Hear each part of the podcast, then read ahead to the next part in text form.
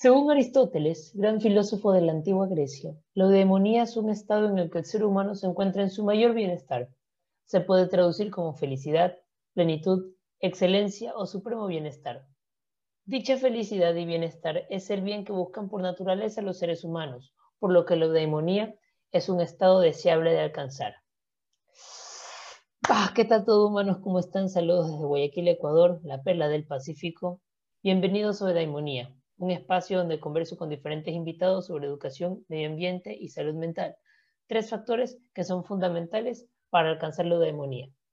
La frase de hoy nos la trae William James y dice, si puedes cambiar tu mente, puedes cambiar el mundo. Frase precisa para arrancar el programa de hoy, donde hablaremos sobre salud mental y bienestar mental. Hoy nos acompaña la doctora Alicia Landívar, doctora en Educación, Consejería, con un posgrado en Neurociencia. Doctora, bienvenido Demonía. Bienvenido. Yo estoy agradecidísima de estar acá contigo, Alejandro. Es un honor para mí estar aquí. Bueno, no, el, honor es mío de tenerla aquí con, eh, que, aquí con nosotros, aquí en el programa. Eh, y bueno, pues un poco para arrancar eh, el programa de hoy, quisiera yo preguntarle qué es esto de la de la neuropsicoeducación, ¿no? Usted, usted eh, eh, en, sus perfiles, usted es doctora en educación, en consejería con un posgrado en neurociencia. ¿Nos podría explicar un poco cómo funciona todo eso de ahí, cómo, cómo funciona la neuropsicoeducación y luego ya pues de ahí partimos a las siguientes preguntas? Mira, Alejandro, yo creo que la neurociencia desde que llegó ha comenzado a unir muchas disciplinas que por realidades de, tiempo, en un momento dado histórico, pues se separaron, ¿no? Bien, tú traes Aristóteles que tenía todo junto, pero en el camino hubo una separación. Y en esa separación hemos perdido el hilo de lo que somos. Entonces la neurociencia de alguna forma nos está trayendo, sí, habla obviamente del sistema nervioso y todo lo demás, pero resulta que el sistema nervioso es este, tiene implicaciones psicológicas, tiene implicaciones hasta filosóficas, tiene implicaciones cardiológicas. O sea, es tanto que ahora hay muchísimas palabras. Por ejemplo, está la neuropsicoinmunología, que lo que está trabajando es todo el sistema inmunológico a través de que la parte psicológica, mental, y cómo el, el sistema nervioso tiene un papel protagónico entre ambos, entre el pensamiento y mi sistema inmunológico. Pues exactamente eso es lo que sucede con la palabra eh, neuropsicoeducación. Y es a través de la educación vamos a aprender un poquito más sobre cómo se comporta nuestro sistema psíquico, que viene a ser un poco más allá del sistema nervioso. No, y qué, perfecto, eh, eh, cómo acaba de, describir eh, este, esta palabra de la neuropsicoeducación y este tema, pues porque con esto podemos partir eh, de una forma ideal el día de hoy. Este, y, qué importante es educar eh, en, la, eh, pues en, la parte neurológica, en la parte neuro, neuropsicológica, si lo, si lo podríamos decir, puesto que como me baso en este podcast y como lo quise hacer desde un principio, es importante educar, es importante educar no solo en los ámbitos académicos, no solamente en valores, sino también en nuestra salud mental, en nuestra psicología, en nuestro, en nuestro bienestar mental, ¿no? Porque es importante para el desarrollo de las comunidades y para el desarrollo no solo de, de la comunidad en sí, sino también de nosotros como entes y como personas y como seres. Y ahora, doctora, quisiera preguntarle a usted desde su experiencia, ¿cómo es educar en la neuropsicología, ¿no? Eh, eh, ¿Qué ámbitos abarca? Yo creo que esa pregunta depende a quién le preguntes y cuál es su visión de educar, te va a responder. Eh, para mí, yo soy educadora, yo creo que desde toda la vida, desde siempre. Y educar para, es, yo, es la base, es la, es la palabra etimológica lo que me mueve a mí. La palabra quiere decir sacar a la luz, eso quiere decir que hay algo adentro que tiene que sacar a la luz. No es meter información. Y en la era que estamos viviendo, que es una era de pura información, la gente puede confundirse porque es tanta la información, entre información verdadera e información falsa, también existen distintos paradigmas. Así que te puedes eh, rellenar de información y saturar, que es un poco lo que le pasa a los jóvenes y yo, creo que también a los adultos. Han tenido tanta y tanta información, tanto estímulo, que, que no le han dado tiempo a digerir ese estímulo. Así que partiendo de que la educación es sacar a la luz lo que planteo y el hashtag que, que me lleva a mí a, a, todo lo que son las redes sociales, es educarnos es transformarnos. Yo soy una, pero requete amante de que el mundo es un mundo de gran potencial, que estamos acá para aprender, que si nosotros reconociéramos lo que somos, estaríamos realmente en el paraíso. eh, y que juntos podemos más. O e, ese, es, ese soy yo, eso es lo que creo.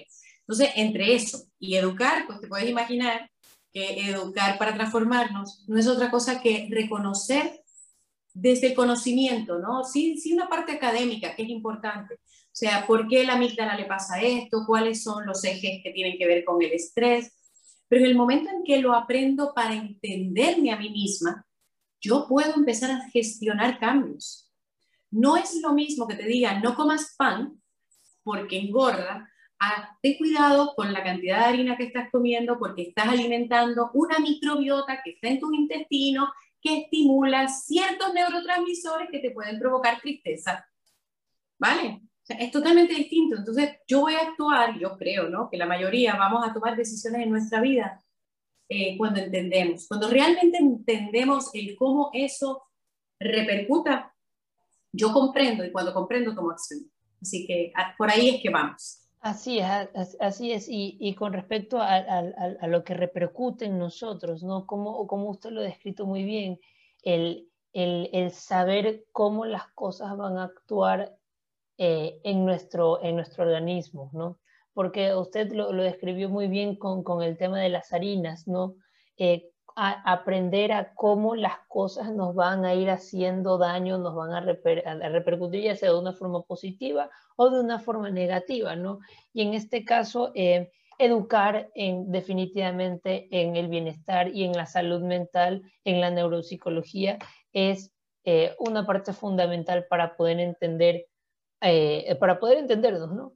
Este, y, y desde su experiencia, doctora, usted eh, cómo ha podido eh, lograr eh, hacer esa educación en, neuropsicología, porque si bien, o sea, si bien entendemos por la palabra neuropsicología, es una palabra muy extensa, es una palabra que bastantes no podríamos entender su significado de una vez o, o tan solo entre, leerlo, porque nosotros entendemos de neuro por cerebro y psicología, bueno, pues tiene que ver con toda esta terapia de la mente y de la psiquis, pero eh, yo, yo no podría entender bien si es que por eso se va la neuropsicología, ¿no?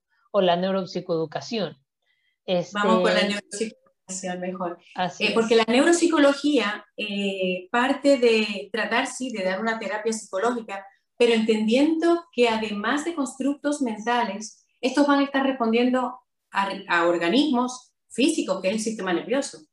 Y hay veces que, que, los problemas que creemos que son de índole mental, como eh, fuera algo aparte, puede ser un desbalance químico, Así es. puede ser un problema realmente gastro. Entonces la neuropsicología por ahí se va a ir, ¿no? A ver el ser humano de una manera un poco más clínica, pero a la misma vez sin dejar la psicología aparte.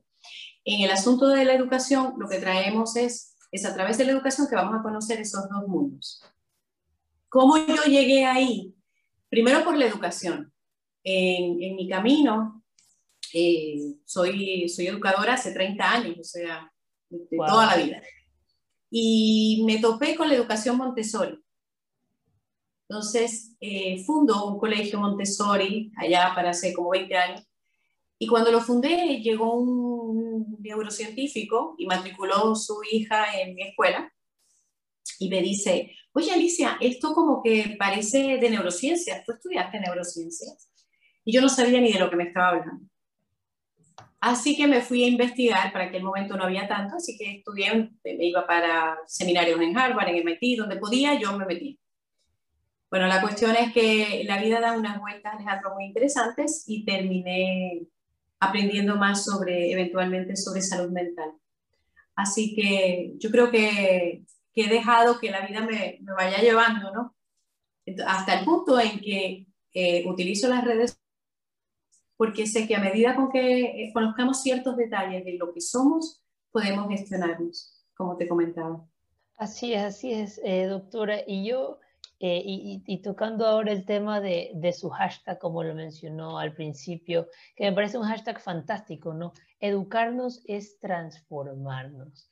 Y yo, bueno, pues cuando estaba buscando su contacto, para poder escribirle. Yo eh, vi en uno de sus posts algo maravilloso, algo que es, es, tan simple pero tan cierto, que todo cambio comienza con uno mismo, ¿no? Y ya pues educarnos a nosotros es transformarnos, ¿no?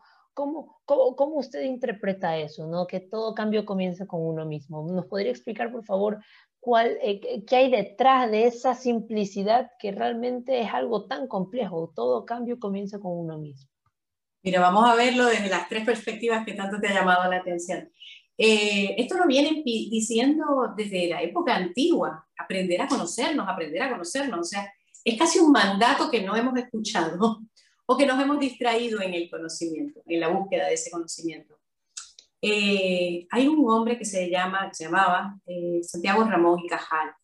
Él fue quien descubrió las neuronas. Y este hombre tiene una cita que es increíble, que dice que todo ser humano, si se lo propone, ojo, si se lo propone, puede ser escultor de su propio cerebro. Entonces, un eh, médico, padre de todo este movimiento que se llama neurociencias, dice algo así hay que pararnos y, y, escrudinar. Entonces, ¿cómo que puedo cambiar mi cerebro? Y realmente son los pensamientos. Cuando nosotros empezamos a ver las cosas de una manera diferente, todo empieza a verse diferente y todo empieza a suceder de manera diferente. Y lo escuchamos en estas, todas estas líneas así media, medias New Age, de la intención y todo esto. Y podemos llevarlo a, ese, a esa bolsa, ¿no? Pero no, realmente no es New Age, realmente ciencias si lo pasamos a la parte de ciencia, mira, por ejemplo, esta situación que estamos viviendo en este momento, hay gente que lo ve de una manera, con la misma, con la, misma situación, vamos, dos chicas, dos gemelas que vivan en su casa, que genéticamente sean iguales.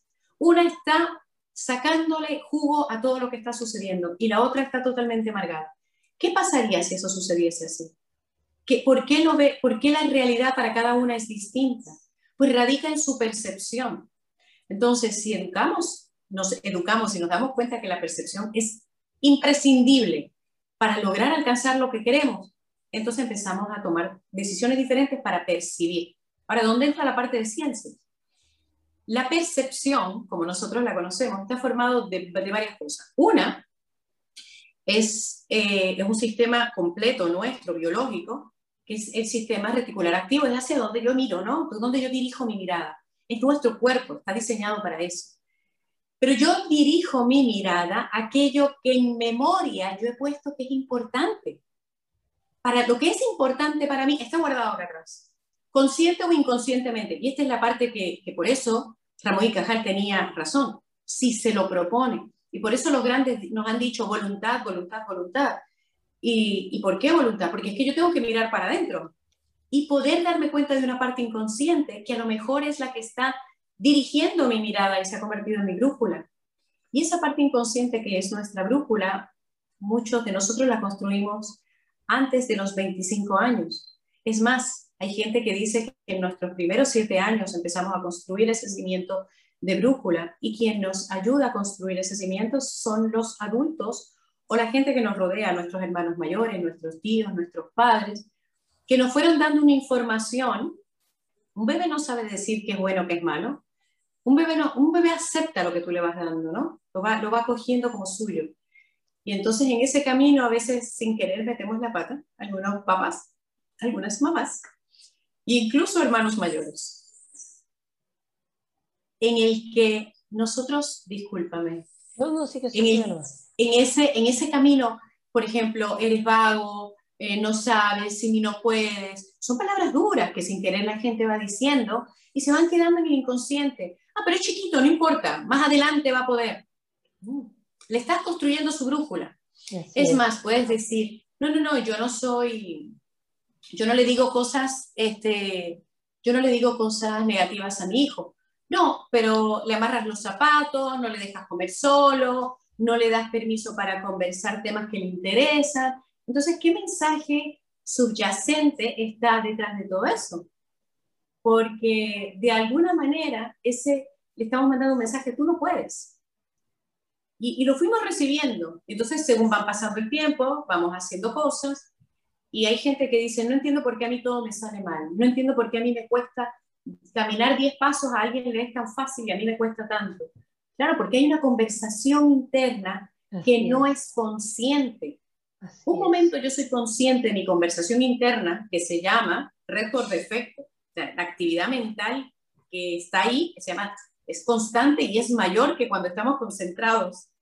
Entonces, esa conversación interna va construyendo, va construyéndome, va construyendo mi visión y obviamente va a construir mi futuro. Claro, claro, doctora. Y, y qué bueno que tocó este tema, ¿no? El tema de esta brújula que se va formando de forma inconsciente y esta brújula que, que se forma con las externalidades.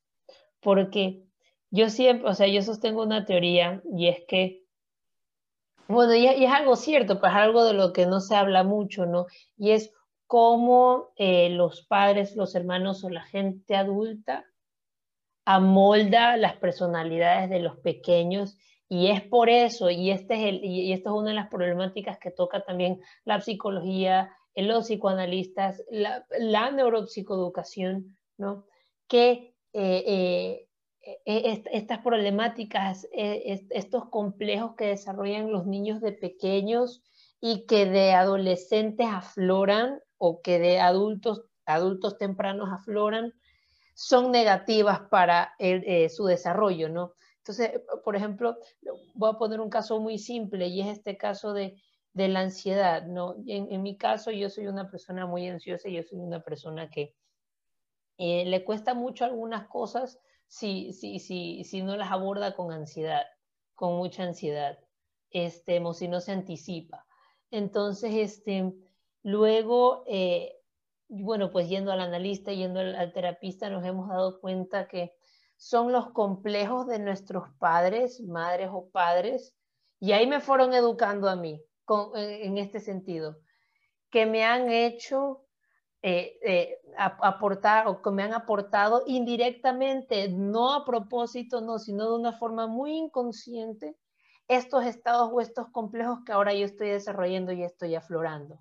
Entonces esa brújula que usted menciona es una brújula eh, que hay veces que es muy negativa, hay, hay, una brújula que, que, a veces que es muy negativa y que, hay que, y que hay que educar desde ahora y desde pequeños a los niños para que esa brújula no, no, no les dé algo de forma negativa, sino que les dé algo de forma positiva y que en un futuro los vayan a ayudar. Por ejemplo, voy a tocar temas coyunturales, los temas de la igualdad de género, los temas de la violencia hacia la mujer, la violencia hacia el resto, los temas de la de la conservación ambiental, ¿no? Hay que ir moldeando esa brújula para que el futuro no sea tan contraproducente para esas personas. Y ahora un poco tocando, eh, yéndonos por, por, lo que nos proponemos y las perspectivas, que me pareció maravilloso ese tema que, abordó y eso que dijo usted de que dependiendo de las perspectivas, las perspectivas no todos vamos a tener las mismas perspectivas, pero podríamos tener un fin en común. Es decir, podríamos tener un mismo fin. Nosotros tenemos diferentes perspectivas para ver el mundo, sin embargo, yo creo que es un común denominador el que nosotros queremos un bienestar eh, en común. Y, quisiera yo preguntarle a usted, doctora, ¿cómo usted cree que la conciencia juega en esto? ¿Cómo la conciencia juega en, esta, en, este fin común y en este bienestar y en esta y, y, que después de esta neuropsicoeducación puede ser positivo o negativo.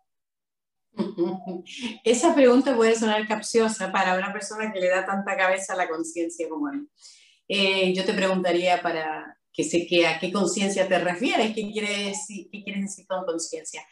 Si conciencia es el estar consciente eh, como colectivo de la importancia de ciertas cosas, definitivamente que, que por ahí vas tú con, con, el trabajo que estás haciendo de una manera espléndida, ¿no? Que es crear conciencia sobre algo. Creemos conciencia y es a través de entender, ¿no? Y la, y la, educación. Ahora, conciencia como, ¿qué soy yo? Yo soy conciencia.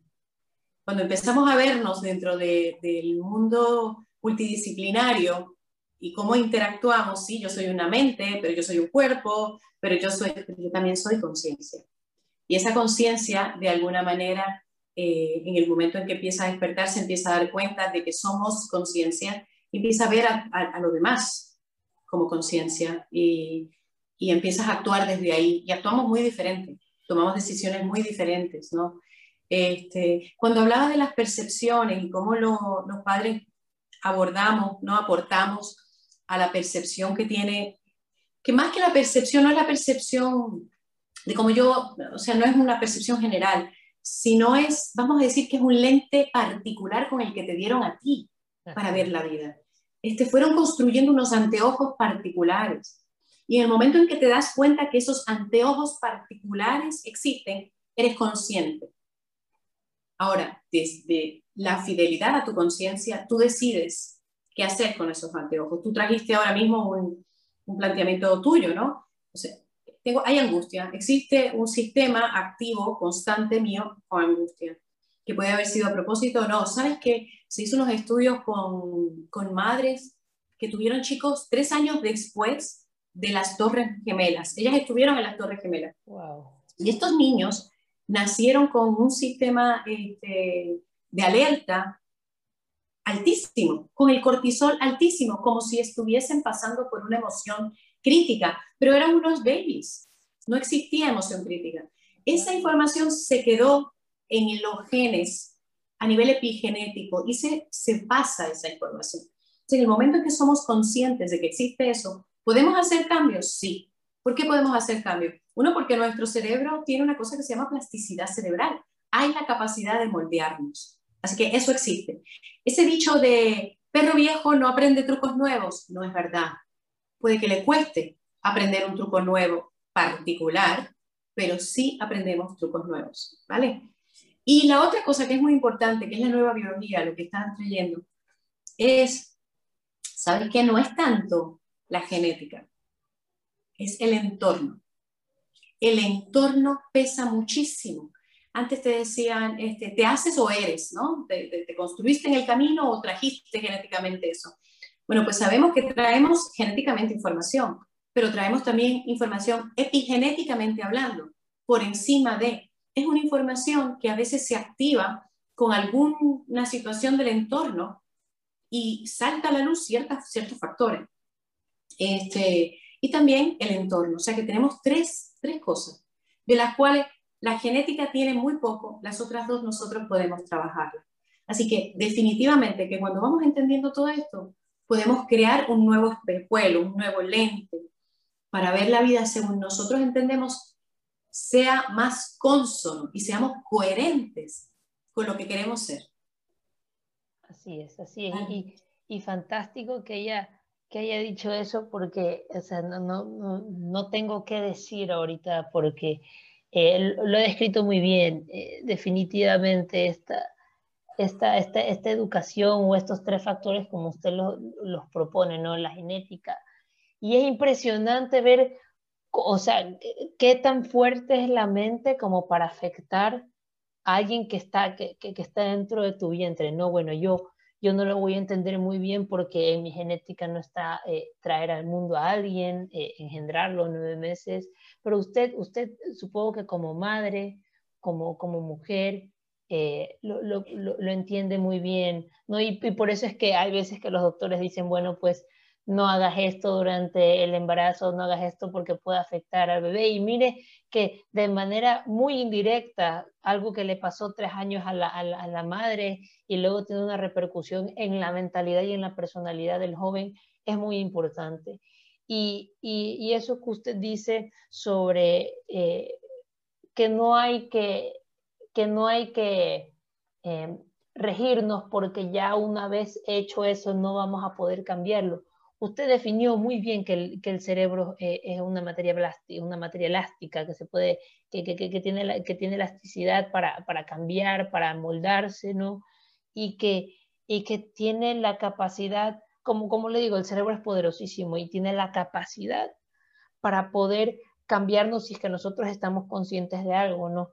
Y, es por eso, hay que encontrar, hay que educarnos para encontrar eso que nos está afectando como, como lo dijimos hace unos momentos, eso que nos está poniendo mal, eso que no nos deja avanzar, ¿para qué? Para que nosotros podamos ver cómo cambiamos nuestra mente, cómo educamos nuestra mente, para así poder cambiar el mundo como, como bien una frase que usted expuso, ¿no? Y ahí es donde educar es transformar, ahí es donde educarnos es transformarnos, porque estamos educándonos para no solamente transformar nuestro bienestar, sino para transformar la comunidad. Y ahora, doctora, una última pregunta. Lástima que ya estamos terminando esta fantástica, esta fantástica intervención.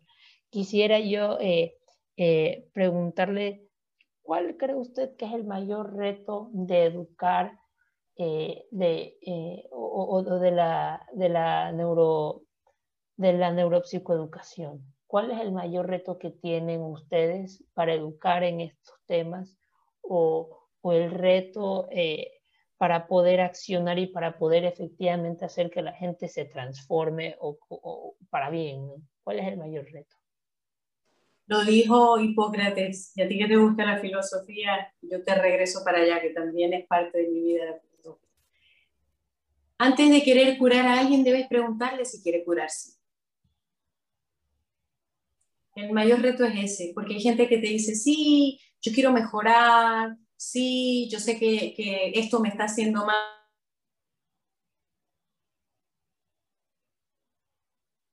No, no se dan el permiso de, mirar y parar y decir, oh, puede ser de otra manera. Entonces, en el fondo, vivimos eh, adictos a nuestras emociones, sean buenas o sean malas. Entonces, hay personas que viven adictas a esa situación que tal vez no le está haciendo mucho bien. Y entonces eso es un gran reto. Y, a mí me ha costado lágrimas porque veo gente que podrían salir de alguna cosa en particular y, y realmente en el fondo no quieren sanar porque si sano, mi hijo se va de la casa, si sano, y, y sanar no tiene que ser físico, puede ser simplemente dejar de estar ansioso. Si sano, tengo que ser responsable, y eso es una cosa que mucha gente no quiere ser, responsable de mí, y porque si yo soy responsable de mí, soy responsable del mundo. Así que yo creo que el, lo más difícil es, como, como neuropsicoeducadora, es saber soltar cuando realmente alguien no quiere sanar, aunque cree que quiere. Así es. Ese es un gran reto. Así es, y, qué buena frase para, para concluir, ¿no? Eh, la, la, la, que usted acaba de decir de Hipócrates, que que eh, si uno, o sea, hay que preguntarle a alguien si quiere sanar, ¿no? Para, para, ayudarlo a sanar y para encontrar esa, ese camino o esa guía para sanar, porque eh, la, la neuropsicoeducación, y es como todas las ciencias, no te dicen qué hacer, sino que te dicen, eh, te dan una guía para encontrar tú mismo qué es lo que tienes que hacer. Porque como vamos a retomar el tema de las percepciones, y el tema, y el tema de, las, de, lo que nos tenemos que proponer. Las percepciones son distintas. Vamos a tener soluciones distintas para nuestros diferentes problemas. Pero la neuropsicoeducación y, y, y, todas estas ciencias y todas estas, estas, estas ramas que nos ayudan en la terapia, en lo mental, en lo que sea, no nos dicen qué hacer. Nos dan las soluciones, eh, nos dan las guías para encontrar nosotros mismos las soluciones. Tal cual. Así es. Y bueno, humanos, eso fue todo por el programa de hoy. No olviden de, eh, seguir las redes de la doctora Alicia, si nos puede decir sus redes, por favor. Pues estoy en Instagram y estoy en, Facebook. Y acabo de abrir, bueno, mañana abro, una, aplicación que se llama Closer, que es para hacer una eh, comunidad de membresía, ¿no? Y entonces de, de alguna manera estar un poco más íntimo y dar seguimiento más personalizado. Así que por ahí ando, estoy en las redes, estoy en las redes. Así es. Donde me pidan. Qué bueno, qué bueno. No se olviden de seguir las redes de la doctora Alicia Landívar. Y no se olviden de seguirme a mí en Instagram, arroba alejo-luque M. Nos vemos en el siguiente programa. Adiós. Hasta luego, gracias.